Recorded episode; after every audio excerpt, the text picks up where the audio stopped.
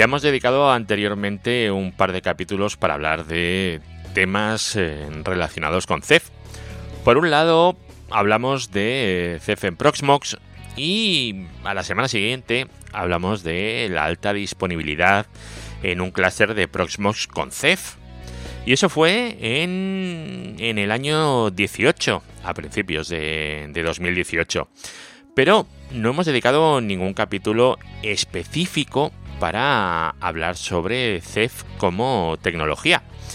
Así que hoy quería enmendar esa carencia con este audio y me gustaría, pues eso, dedicarle un audio a lo que es CEF, a lo que es CEF en general, por lo menos una, una introducción así por encima para, para poder entender un poquito qué es, cómo funciona, qué partes la componen, ese tipo de cosa. Así que si os queréis quedar conmigo un ratito, en este, que por cierto es el programa número 220, pues podemos dedicárselo a una introducción a CEF, una introducción de tecnología. Así que vamos para allá. Redes, hosting, tecnología, eduardocollado.com. Bueno, lo primero va a ser definir un poquito qué es CEF. Lo primero va a ser decir que CEF es un sistema unificado que ofrece almacenamiento por bloques, por ficheros y por objetos, ¿vale? Una cosa completita. Por bloques, ¿cómo lo hace por bloques? Pues por una cosa llamada RBD, que es el Rados Block Device. De momento solo lo, nombramos, ¿vale? Luego, por ficheros, tenemos otra opción que sería hacerlo con una cosa llamada CEF-FS. Y luego por objetos, también podemos hacerlo por objetos con Rados Gateways. Esto es eh, compatible con S3. Y bueno, tiene una librería muy chula que a ver si me acuerdo y luego os la comento, ¿vale? Porque la tengo por aquí anotada en algún sitio. Lo primero, ¿Qué significa RADOS? RADOS eh, es un acrónimo, R-A-D-O-S, y significa Reliable Autonomous Distributed Objects Store. Eh, todo esto, como siempre, lo tenéis en las notas del programa en eduardocollado.com. Simplemente ir al buscador, buscar eh, introducción a CEF y ahí lo tenéis absolutamente todo. A ver, eh, ¿Cómo funciona? Pues veréis, los clientes van a establecer las conexiones con los OSDs. Eh, bueno, pues con los OSDs que corresponda. Esto también nos va a eliminar el, un punto único de fallo, un cuello de botella. No vamos a tener cuellos de botella por eso, ¿vale? ¿Qué es el OSD? Pues el OSD es el Object Storage eh, Demons. Eh, como os dije el otro día, daemons, ¿vale? De demonios buenos, aquellos que cuidan los eh, servicios.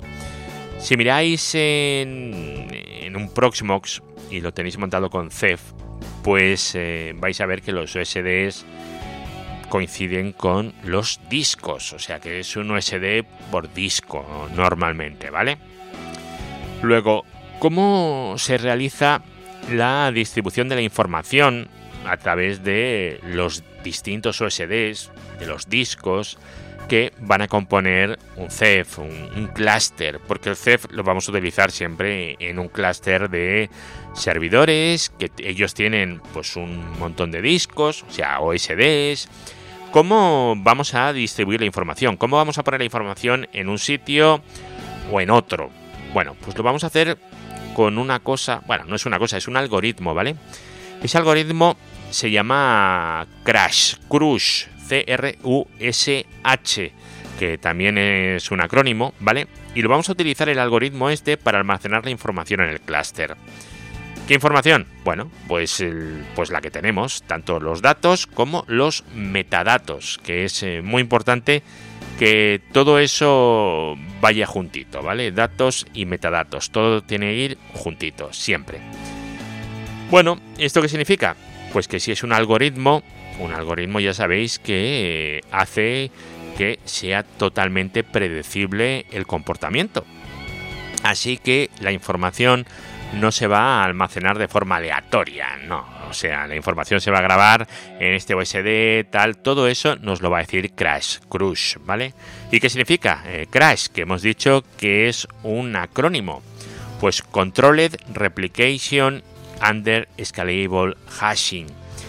Esto del hashing es interesante, ¿vale? Porque esto hace que sea muy escalable el crash ¿Por qué? Porque realmente todo lo convierte en un hash, con lo cual es eh, muy rápido y bueno, es, más fácil de, manejar, ¿vale? Hace que el sistema sea escalable hasta discos, pues, un montón, casi los que queráis, ¿vale? No, no vais a tener ese problema. Y luego también fijaros de una cosa. Hemos dicho que la información se guarda en los OSDs, ¿vale? Que bueno, al final son los discos, y que ese almacenamiento, esa información, se decide que vaya a un USB o a otro mediante Crash, que es un algoritmo. Vale. Pues, ¿eso qué significa? Eso significa que este, este sistema de almacenamiento llamado CEF es eh, un SDS que se llama un Software Defined Storage. Es un almacenamiento definido por software es, eh, es una cosa muy interesante porque nos va a permitir pues trabajar con él de una forma mucho más fácil.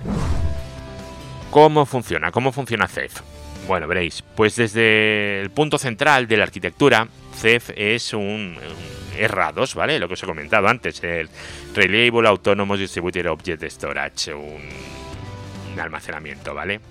Y a nivel de errados, eh, el nivel de errados, pues bueno, pues consiste en, el número de OSDs que, que, tengamos. Perfecto. Cada OSD, ya os he dicho antes que está mapeado a un disco duro, un disco duro distinto, con lo cual OSD y disco a nivel conceptual no es lo mismo, ¿vale? Porque una cosa es el, eh, el demonio de, almacenamiento y otra cosa es el, el, disco en sí, ¿vale? Pero realmente un OSD un disco. Es, eh, es así. Si vais a un Proxmox eh, que tengáis definido con CEF, pues vais a ver que un USD es un disco. Es, eh, hay una relación uno a uno.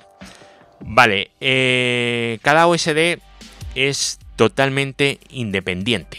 ¿Vale? Cada uno funciona de forma independiente y forma las relaciones peer-to-peer para formar un clúster con otros OSDs, ¿vale? No, no hay que hacer nada por encima, es el OSD el que lo hace directamente. Evidentemente un disco duro no, no establece ninguna relación peer-to-peer, ¿vale? Pero el OSD sí. Pero hemos dicho que el OSD y disco al final es lo mismo, ¿vale? Pero el físico, la parte física es el disco y el OSD es la parte de software, ¿vale? Recordad que CEF es un almacenamiento definido por software. Bueno, no sé si os he liado más o menos con esto que os he dicho ahora. Eh, más componentes, pues veréis, eh, en cualquier clúster de CEF tenemos un componente que es muy importante que se llama los monitores, un monitor, los cuales son los encargados de formar el consenso, ¿vale? A través del, mm, del clúster el consenso. El consenso es el famoso quórum, el famoso quórum de CEF.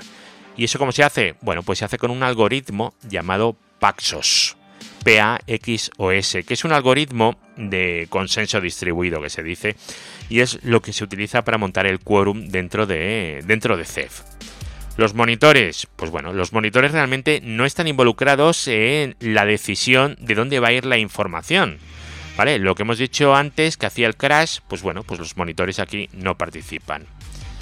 Y luego tenemos otra cosa que se llaman los cluster maps, que se utilizan, eh, bueno, pues por los componentes del clúster de CEF para describir lo que es la, topología del clúster. Bueno, ¿y qué es lo último que tenemos? Pues eh, lo último que tenemos es el manager, que es el responsable de la configuración y las estadísticas.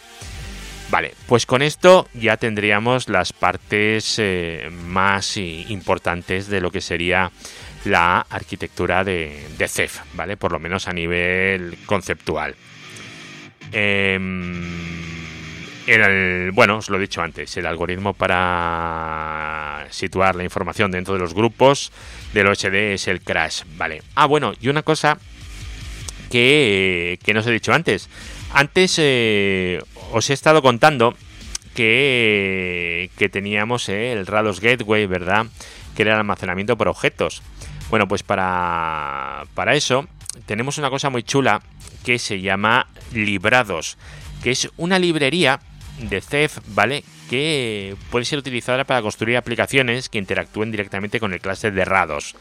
Esto es para almacenar y recuperar los objetos. Esto, esto es una cosa muy chula, ¿vale? Porque nos permite desarrollar aplicaciones que trabajen directamente con esto.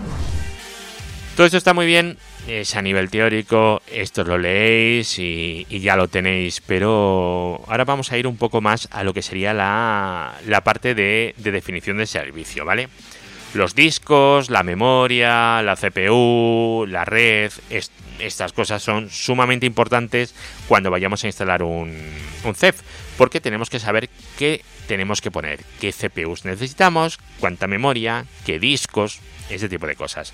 Vamos a empezar por los discos.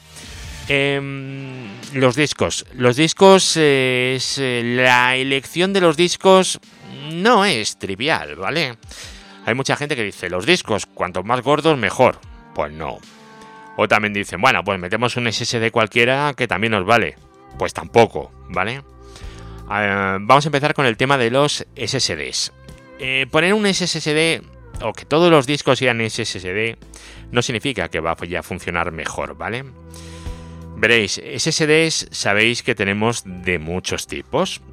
Bueno, si sabéis las diferencias entre unos y otros, esto quizás lo tengáis súper manido. Pero veréis, para poner un ejemplo, un disco SSD, eh, el bloque de la flash, ¿vale? Normalmente es de 128K. Entonces, si nosotros queremos escribir 4K, antes de poder escribir, tenemos que leer los 128 y luego volver a escribir los 128 para luego escribir los 4. Es decir, esto lleva muchísimo, muchísimo tiempo. Eh, los discos buenos, ¿vale? Los discos SSD de verdad, llevan una memoria y un firmware, evidentemente, que se encarga de esas tareas. Se encarga de recoger la información que le pasa a la CPU y de eh, ponerla en el disco, limpiando lo que sería la parte de la flash que hay que leer y todo eso lo hace asegurando que no va a haber pérdidas de información. Si utilizamos un SSD malo, de estos que, que nos venden en Amazon, bueno, pues eso no lo hace. Un SSD de PC normal, pues no hace esas cosas. Entonces todo eso se hace vía CPU. ¿Y eso qué va a pasar? Porque el rendimiento que nos va a ofrecer nuestro CEF si utilizamos ese tipo de discos, pues que se va a venir abajo. Así que mucho, mucho cuidadito con los discos de estado sólido que, compréis. Las memorias de estado sólido, ya sabéis.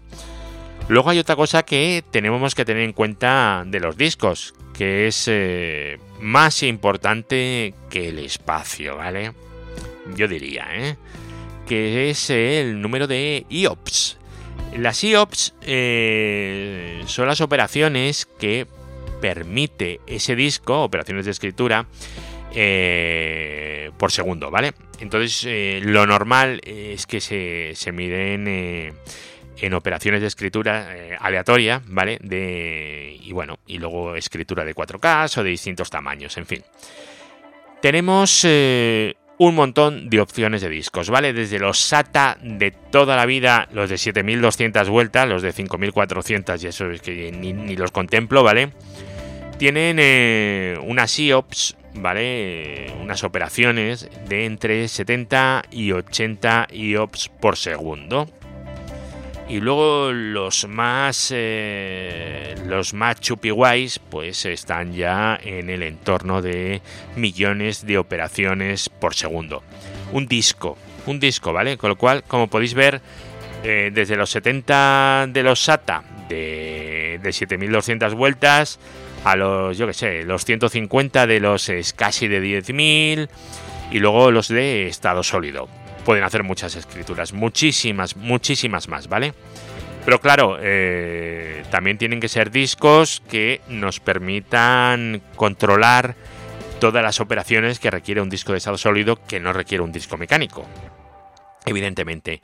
¿Y los de 15.000 vueltas? Bueno, pues los de 15.000 vueltas soportan 200, 200 poco IOPS, pero ¿cuál es el problema? Que el coste es altísimo y entonces ya el coste que está los de estado sólido pues no llega a merecer la pena nunca. Os voy a dejar una tableta con el número de IOPS por, por tipo de disco que la he sacado de un blog que no conocía, pero que está bastante bien, ¿vale? Tiene cositas curiosas, que es de javierin.com. Hace que no publica como un año, pero bueno, está interesante si le queréis echar un ojillo. Vale, eh, y luego también para diseñar la solución, eh, ¿qué hemos dicho? Pues que no tengamos discos de estado sólido baratos, eso de verdad no lo hagáis, de verdad que no lo hagáis. Una cosa es para el PC de casa y otra cosa es para montar un almacenamiento. Luego ya sabemos el tema de las IOPS y luego el tema de los discos. A ver, discos grandes, eh, discos pequeños. Pues eh, lo normal es que tengáis mejor rendimiento siempre con discos pequeños que con discos grandes. Los discos grandes eh, es un acceso a un disco, sin embargo, discos pequeños distribuimos esa carga entre varios. Y luego vamos a imaginar qué pasa en una situación de fallo. Eh, suponer que tenemos eh, un clúster con 10 discos de 1 tera, ¿vale? Y en cada disco tenemos unos 500 gigas de información, la mitad utilizado, más o menos, ¿vale? Pues uno de, los discos del clúster ha muerto, ¿Qué ocurre? Pues que los 500 eh, gigas que tenemos los tenemos que distribuir entre el resto de discos del clúster. Si tenemos un clúster con solamente 10 discos, a cada uno de los discos le va a corresponder 55 gigas. Vale, pues empezaremos a copiar. ¿Cuál es el problema? Que si la red da unos 20 eh, megabytes por segundo, ese es el rendimiento que, puede dar, ¿vale? 200 200 megabits por segundo, a lo mejor de real, ¿vale? Solo para eso. ¿Qué es lo que ocurre? Pues que vamos a tardar 45 minutos en reconstruir esa información, reconstruirlo en los 9 discos que me quedan buenos del clúster de 10. Ahora, si en vez de tener 10 discos tengo 100 discos, eh, ¿qué ocurre? Pues que tengo que distribuirlo entre 99 discos. Yendo a la misma velocidad de red, como son muchos más discos y lo voy a hacer todo en paralelo, en vez de tardar 45 minutos, voy a tardar 4 minutitos. En 4 minutos lo tengo distribuido. Con lo cual, mmm, es bueno tener muchos discos, porque si tenemos un fallo es de una porción muy pequeñita. Luego nos interesa que sean discos con muchas IOPS. Y bueno, el tamaño, pues tenemos que jugar nosotros un poquito con... Eh, el hardware que tengamos, cuántos discos podemos usar, cuántos no podemos usar, ese tipo de, cosas, pues las tenemos que tener clarísimas. Memoria.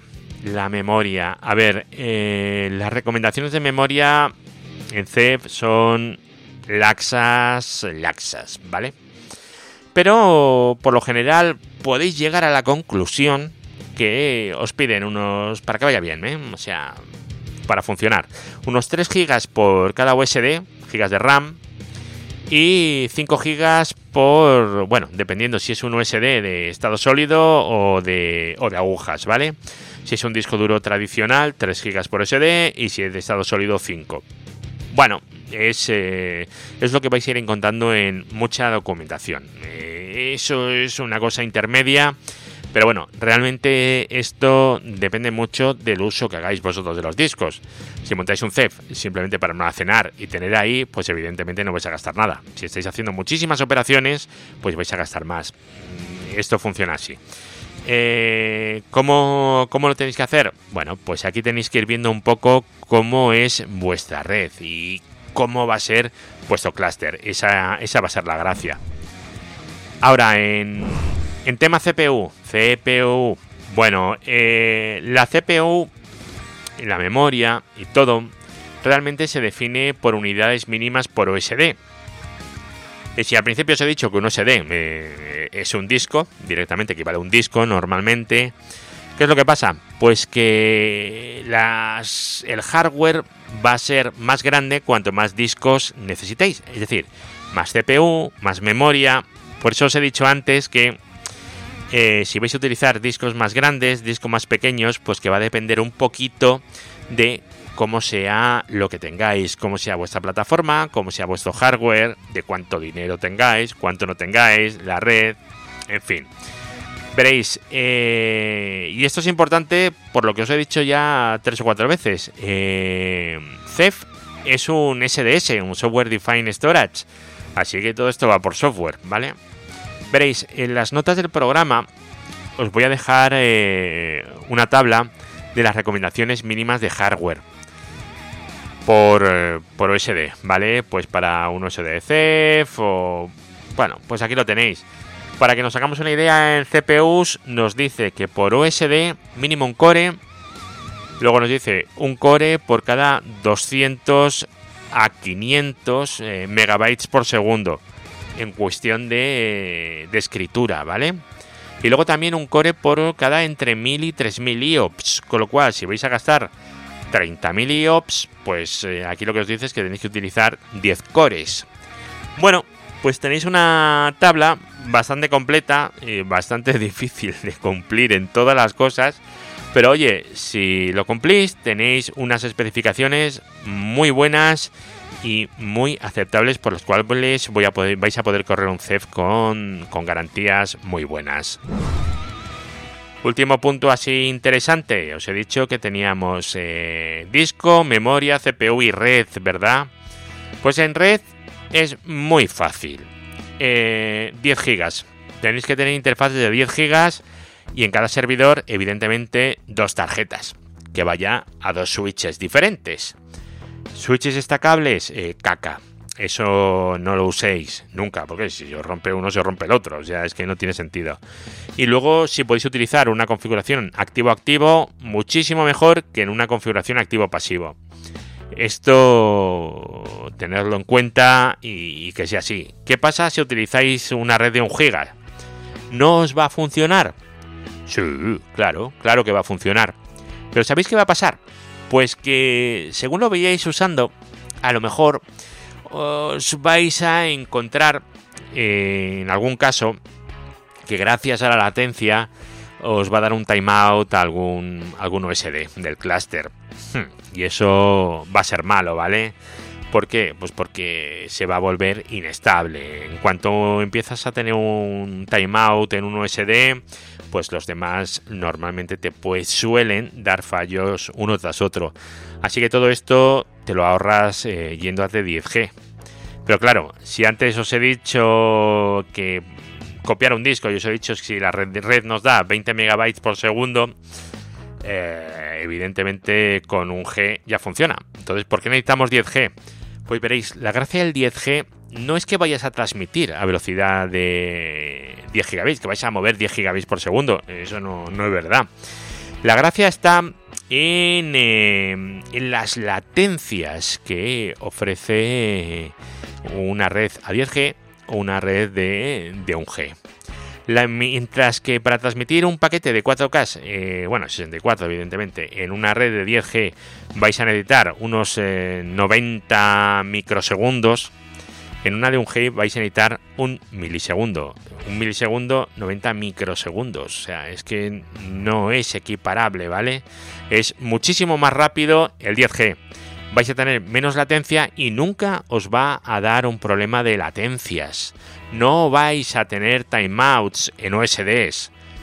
Evidentemente, siempre y cuando no estéis utilizando discos de estado sólido malos, ni estéis usando discos de agujas enormes, ni, cosas de esas que lo que va a hacer es que te va a ir mucho más lento todo y vas a tener eh, problemas al final.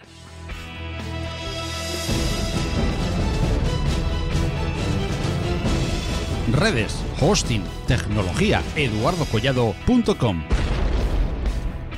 Bueno, pues eh, veréis, nos quedaría hablar de la recuperación ante fallos. Eh, veréis, las eh, tecnologías de almacenamiento tradicionales montar una cabina, por ejemplo. ¿Eso qué supone? Esto supone que tenemos una tolerancia cero a fallos de hardware. Entonces las cabinas nos va a venir con varias controladoras, con varias eh, bandejas, que si las fuentes de alimentación, todo súper redundado, todo redundadísimo, absolutamente todo. Eh, y eso en CEF pues no, no, no funciona igual, porque estamos hablando de poner servidores distribuidos. Bueno, distribuidos, lo que tienen que estar juntitos y con dos switches en medio, ¿vale? Pero, pero bueno, distribuidos, vamos a decir. ¿Y qué pasa con los servidores? Pues que un servidor puede romperse, ¿verdad? Puede romperse un disco, puede romperse un servidor entero. Entonces, CEF eh, está pensado para recuperarse ante este tipo de fallos. ¿Cómo se recupera? Bueno, pues eh, igual que antes hemos dicho que se rompió un disco, se distribuye la información entre el resto y ya está. ¿Por qué se puede reconstruir la información? Porque no hay una única copia de todo. Evidentemente no hay una única copia de todos, ¿vale? Cuando vosotros hagáis una implementación mínima, eh, tenéis unas variables que son las variables del pool, que son size y min size. En Proxmox también las tenéis, ¿vale? Os vais al, os vais al, creo que es al servidor, y luego hay en CEF, en opciones, no estoy seguro dónde vienen, ¿vale? Pero bueno, en las variables del pool le ponéis size 3 y min size 2. Esto es como mínimo, ¿vale? El size es el número de réplicas para objetos en el pool, 3, menos de 3 no pongáis, y min size es el número de réplicas en disco. Vale, entonces decís un min size 2, es decir, que haya un mínimo de dos copias de algo en disco. Si se os rompe un disco y tenéis ahí, no sé, una máquina virtual y le habéis dicho min size 1, la habéis perdido. Si le dais min size 2, pues esa máquina desde otro disco se volverá a reconstruir y volverá a hacerse dos copias dentro de todo el clúster de CEF. Ahí dentro vais a tener otra vez las dos copias. Tardará más, tardará menos en función del número de discos que tengáis, de las IOPS y de todo. Ahora me gustaría hablar de un, de un conceptillo que es el Blue Store. Que esto lo vais a encontrar, ¿vale? Y vais a decir, ¿qué es esto del Blue Store que viene por todas partes? Vosotros os eh, leéis documentación, estáis leyendo un libro o yo que sé, un, blog sobre, sobre CEF y vais a encontrar por todas partes Blue Store. Por todas partes. Bueno, pues veréis, eh, si os acordáis, cuando estuvimos hablando de, del CEF en Proxmox, que seguramente no, pero si lo habéis montado y os vais a. Os vais ahí al Proxmox y a CEF y luego al OSD, tenéis una columna que pone OSD Type, el tipo de OSD, y vais a ver que son todos eh, Blue Store. Utilizan todos eso, a no ser que estéis utilizando un CEF anterior, anterior a Luminous y que estéis utilizando File Store. O que estéis utilizando Luminous pero con un, con un tipo de OSD File Store por alguna razón que no sé cuál es, no se me ocurre ninguna, pero a lo mejor eh, estáis utilizando File Store. Eh, Blue Store lo que hace es sustituir al viejo File Store. ¿Por qué? Pues porque tenía problemas de, escalabilidad. Y luego necesitaba una interfaz para el sistema de ficheros. Era un, poco rollo, ¿vale? y es algo que Blue Store pues eh, ya no necesita, ¿vale? Entonces, cuando hablemos de un CEF en Luminous, que es eh, a partir de la versión Luminous, pues ¿qué va a ocurrir? Pues que por defecto los OSDs van a ser todos de tipo Blue Store, ¿vale? Simplemente contaros eso porque lo, vais a ver. Y luego eh, os he dicho antes que eh, lo que hacíamos era grabar la información en el disco y que grabábamos lo que son los datos y lo que son el ¿cómo se llama? los metadatos. y todo eso lo vamos a hacer a, eh, a, la vez, en una única transacción. Tenemos que hacer eso por, eh, bueno, pues para que el sistema sea robusto y, y, que tenga pues todo lo que tiene que tener. Vale, entonces, los datos, pues son los datos en sí, y los metadatos, simplemente para que lo sepáis, como curiosidad, están gestionados por eh, RocksDB. El RocksDB es... Eh, es aquella base de datos que era un fork de LevelDB que cogió Facebook y que la modificó para darle mayor rendimiento. Bueno, pues eso es lo que está utilizando eh, es eso. Y no sé si os lo he contado todo. Yo creo que como introducción está bien. No sé si os he contado lo del Librados, que es una librería de CEF que, que bueno, que se utiliza para construir aplicaciones que interactúen directamente con el clase de RADOS. Eso, eso creo que os lo he contado, sí, creo que sí. Bueno, pues eh, yo creo que con esto ya tenemos bastante por hoy. Redes, hosting, tecnología, eduardocollado.com. Pues nada, otro capítulo que se me ha ido de, la media horita, no mucho, por suerte. Otro día, si queréis, eh, podemos entrar un poco más en profundidad, de ver cómo se monta y tal. Pero vamos, simplemente que os suenen un poquito las cosas, eh, qué es el RADOS, qué es RBD, qué es eh, CFFS, ¿vale? Que lo tengáis un poquito en mente, que sepáis que la información pues que la información se pone ahí de una forma controlada, porque hay un algoritmo que lo hace, el crash, acordaros del Candy Crash. Y bueno, y luego también el quórum, que hay un quórum que bueno, que se utiliza un algoritmo de, consenso. Y, y, bueno, simplemente que sepáis eso, la importancia de los discos, eh, la memoria, la CPU y la red.